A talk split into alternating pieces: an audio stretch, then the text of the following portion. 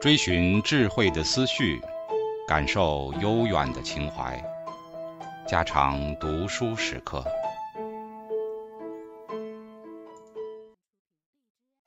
警告：慎入，非专业朗读，听后可能出现且不仅限于挺尸等严重不适，另切勿洗耳，以免污染水源。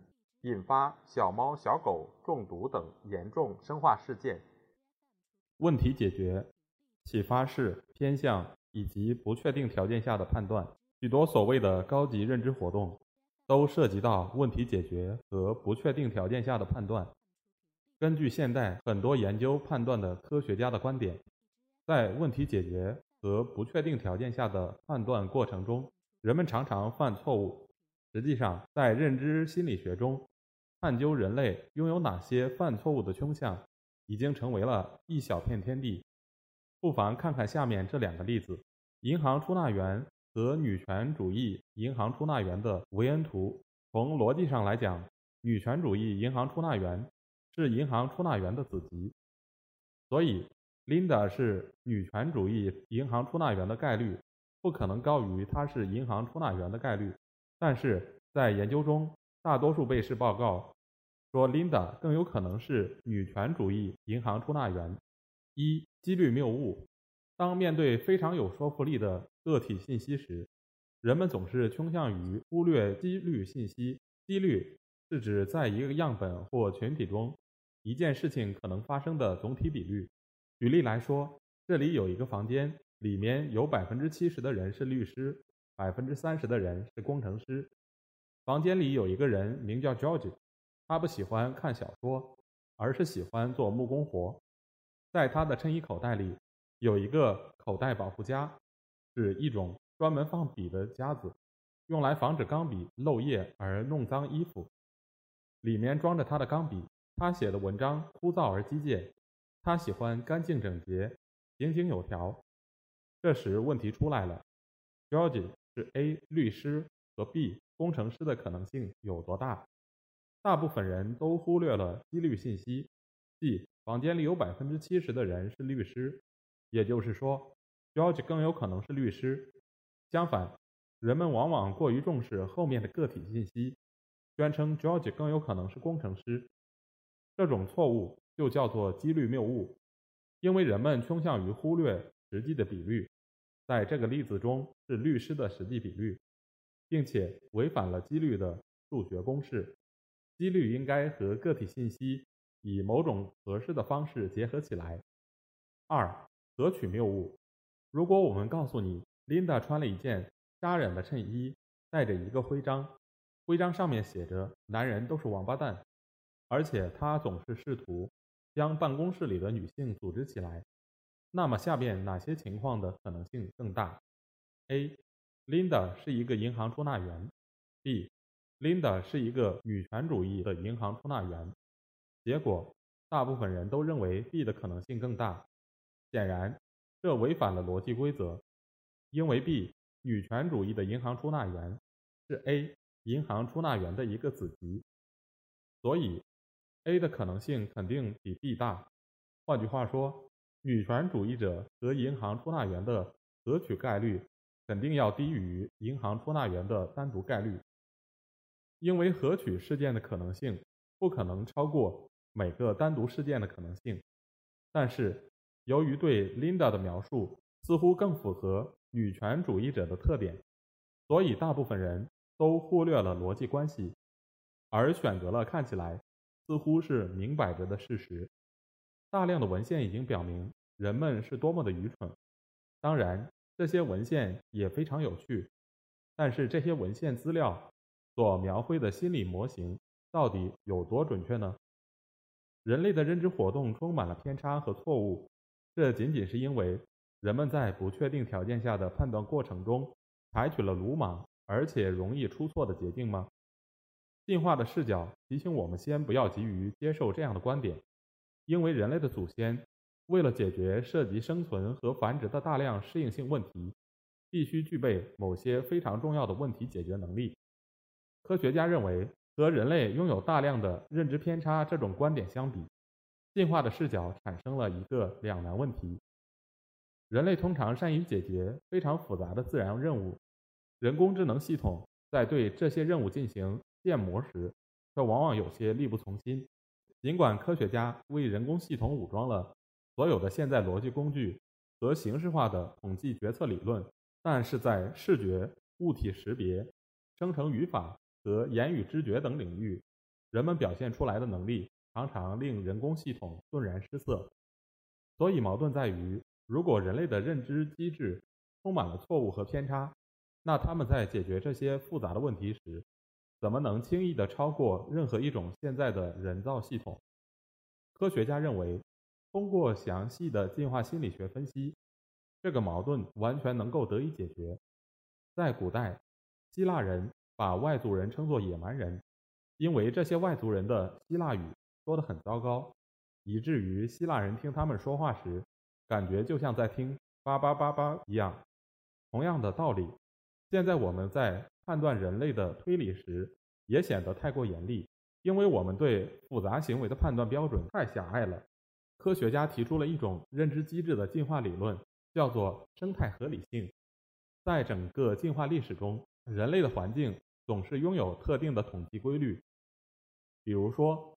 打雷后通常会下雨，发怒通常会产生暴力行为，性行为常常发生在长久的眼神交流之后，离舌太近就可能被咬伤等等。这些统计规律可以称之为生态结构。生态结构性由进化形成的认知机制所组成，这些机制所拥有的设计特征能够利用上述的生态结构，让我们在解决适应性问题时更加容易。换句话说，认知机制的形式和人类在远古的进化环境中反复碰到的统计规律是相一致的。比如，我们怕蛇，但我们却不怕插座，因为蛇常常和致命的死亡相联系，而插座只是近代的发明，根本不足以产生反复的致命后果。简而言之，问题解决策略是被精心设计来解决进化过程中。反复出现的适应性问题的，所以他们在解决人造的或新颖的任务时，往往不尽人意。正是由于研究者提供的问题和认知机制被设计来解决的问题一点都不匹配，所以才会发生各种各样的错误。科学家将这种观点更进一步，认知偏差的研究者们认为，人类在认知活动中采用的是形式逻辑理论，但是形式逻辑理论。是独立于具体的加工内容的。他们在解决实际的适应性问题时，表现得异常笨拙。其中的原因在于，我们的现实世界充满了随意的逻辑关系。比如，粪便对人类有害，但它却是粪营的适宜生存场所。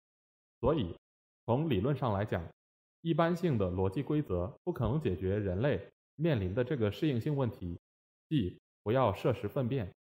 相反，只有内容特殊性的机制才能解决这个问题，因为这种机制是在进化过程中形成的，而且参照了人类祖先处理粪便问题的统计规律。传统的认知研究者把从形式逻辑和统计理论所得出的结果与人类的行为进行比较，从而认为人类的认知充满了偏差和错误。科学家认为，这就好比在一场射箭比赛中。胜利者不是射中靶子的人，而是裁判认为射箭姿势最标准的人一样。我们的祖先必须能够解决大量的适应性问题，否则他们就不可能成为我们的祖先。人类对适应性问题的解决方案常常取决于下面这三种元素：一、想要达到的特定目标，也即需要解决的问题；二、附近存在的材料和工具；三。这个问题所处的具体背景，要想解决所有的问题，单凭一个独立于内容的合理方法几乎是不可能的。评价一种解决方案是否正确的标准，就是看它是否符合进化规律。也就是说，相对于进化过程中存在的其他设计而言，这种认知机制所做出的决策是否更能促进个体的生存和繁衍。自然选择所遵循的标准。并不是真值、有效性和逻辑上的一致性，而仅仅是看一种机制能否成功的解决反复出现的适应性问题。远古的环境和生活方式就像是一个巨大的试验场地，当时存在的每一种认知装置都要在这里相互竞争，一决高下。在我们下结论说人类的认知机制充满了偏差和错误之前，我们应该扪心自问：人类的认知机制到底是进化来解决什么样的适应性问题的？从进化的视角来看，所谓合理的判断和成功的推理又到底意味着什么？如果人们在一个用纳气灯照明的停车场寻找自己的汽车时存在困难，那我们也不能下结论说人类的视觉系统充满了错误。这是因为我们的眼睛是被设计来知觉自然光照耀下的物体的颜色的，而不是人造光照耀下的物体颜色。但是，许多研究程序都采用了人造的进化过程中从未出现过的刺激来进行实验。就好像纳气灯一样，比如说，很多研究都要求被试对单个事件的发生概率进行判断。在我们的祖先所生活的更新世时期，几乎不需要对某一单个事件的发生概率进行具体的数值估算，而且即使在现代社会中，我们也很少使用这样的数学用语。一个女人怀孕的概率不可能是百分之三十五，她要么怀孕了。要么就没有怀孕，所以当面对单个的事件时，概率几乎没有什么意义。但是人类的心理可能是被设计来记录事件发生的频率的。比如，我去了山谷八次，我有几次找到了浆果。最近三次，当我用胳膊抱住一个潜在的配偶时，我被拒绝了几次。如果人类的某些心理机制是被设计来记录事件发生的频率的，而不是单个事件的发生概率。那么，研究者在实验中要求被试对单个事件的发生概率进行估算的做法，就好比在纳气灯的照耀下来检验我们的视觉系统一样。更不用说，在许多实验材料中，研究者还使用了完全新颖的、在进化历史上从未出现过的人造刺激。下面，让我们简要的介绍两项以进化认知心理学为基础的研究程序。频率表征和不确定条件下的判断。有证据表明，人类的认知机制是被设计来记录事件的发生频率的吗？科学家提出了频率主义假设。该假设认为，人类的某些推断机制被设计来以频率信息作为输入，并且产生相应的频率信息作为输出。频率表征拥有如下优点：一、认为我们记住某个事件发生的次数。比如，在过去的两个月中，我们去山谷找浆果去了几次？二，让我们在新的事件和信息到来时，升级我们的数据库，比如把第三个月去山谷找浆果的有关信息加进来。三，让我们在事件已经发生并且被记住之后，建立起新的参考类别，并且重新建构所需的数据库，比如记住找到浆果的频率。会随着季节的不同而发生变化。总之，频率表征能够为问题解决机制和决策机制提供关键性的输入信息。请考虑下面这个所谓的医疗诊断问题：有一种疾病的发病率是一千分之一，医院有一种化验技术可以对这种疾病进行诊断，但是却有百分之五的误诊率。也就是说，尽管百分之五的人。没有病，但是化验结果却呈阳性。现在假设有一个人的化验结果呈阳性，但你对他的症状一无所知，那么你觉得他确实患有这种疾病的几率有多大？科学家在一群由哈佛医学院的专家所组成的被试当中，仅有百分之十八的人做出了正确的回答，百分之二，但是有高达百分之四十五的专家回答是百分之九十五。他们显然是忽略了误诊率的几率信息，但是如果采用频率信息来呈现这个问题的话，结果会如何呢？这就是科学家所做的一项研究工作。在一千个美国人中，有一个人患有某疾病，医院拥有一种化验技术，可以检验一个人是否患上了这种疾病。如果一个人患上了 X 疾病，那么化验结果肯定会呈阳性，也就是说，正确的阳性率为百分之百。但是有时候，当一个人完全健康时，化验结果也可能会呈阳性。确切地说，在一千个完全健康的人中，有五十个人的化验结果会呈阳性，也就是说，误诊率为百分之五。假设我们随机抽取了一千个美国人，他们是通过抓阄被挑选出来的，而且负责抓阄的人对每个人的健康状况一无所知。基于以上的信息，你觉得在那些化验结果呈阳性的人当中，有多少人确实患有这种疾病？正确答案约为百分之二。实验结果表明，有百分之七十六的被试斯坦福大学的本科生对这个问题做出了正确的回答。但是，当面对最初的医疗诊断问题时，他们的回答正确率也仅仅只有百分，也仅仅只有百分之十二。这就是说，当研究者把信息用频率的形式加以呈现时，作业成绩大大的提高了。不过，百分之七十六是被试正确的反应的上限吗？之所以怀疑被试的作业成绩还能够更进一步，其原因之一就在于上面的问题都是通过书面的文字形式呈现给被试的。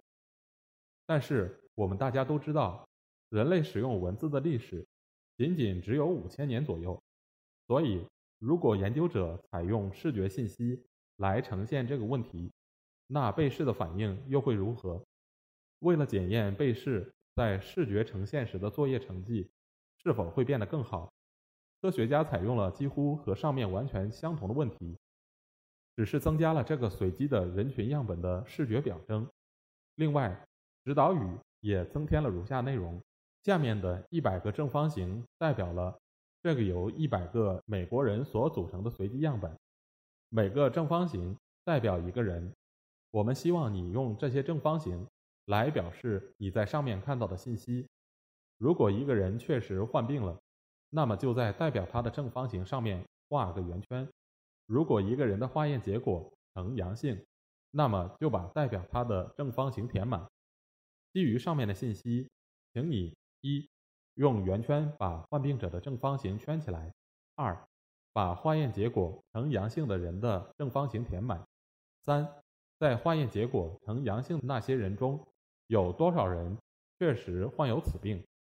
图十三点二将这项研究的结果和前一个研究的结果列在了一起。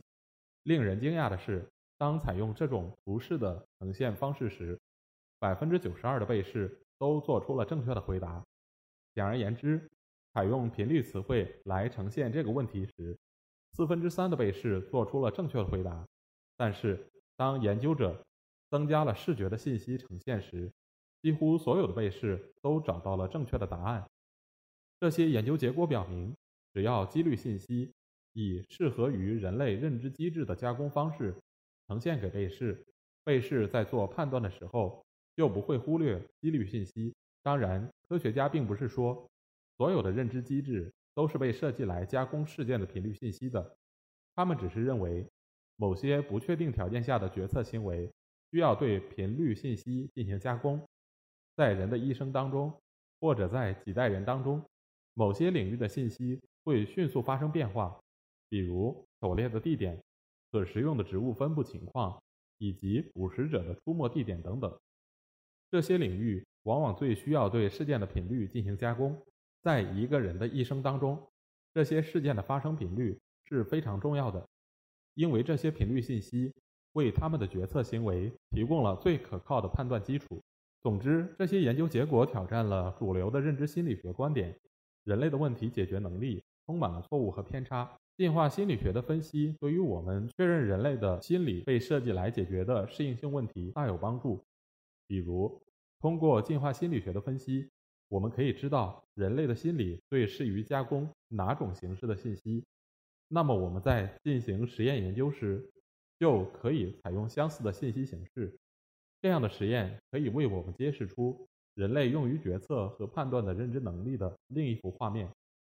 进化的视角对于人类认知机制的描绘和传统的认知心理学有着天壤之别，因为主流的观点认为人类的心理是由一般性的机制和粗陋的启发式所组成的。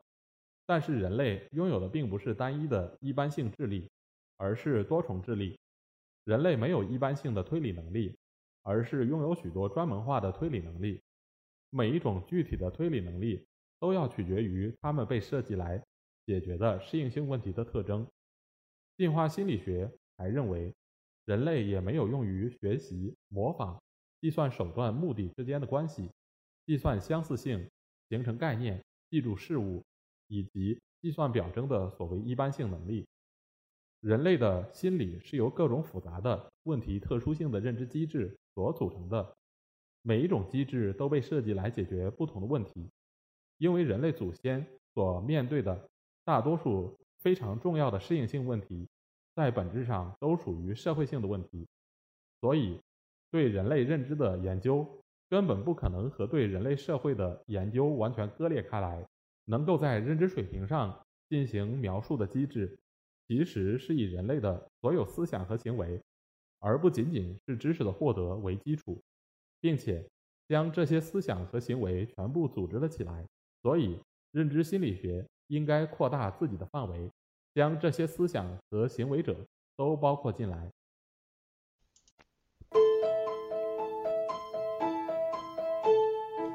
家常读书制作。感谢您的收听。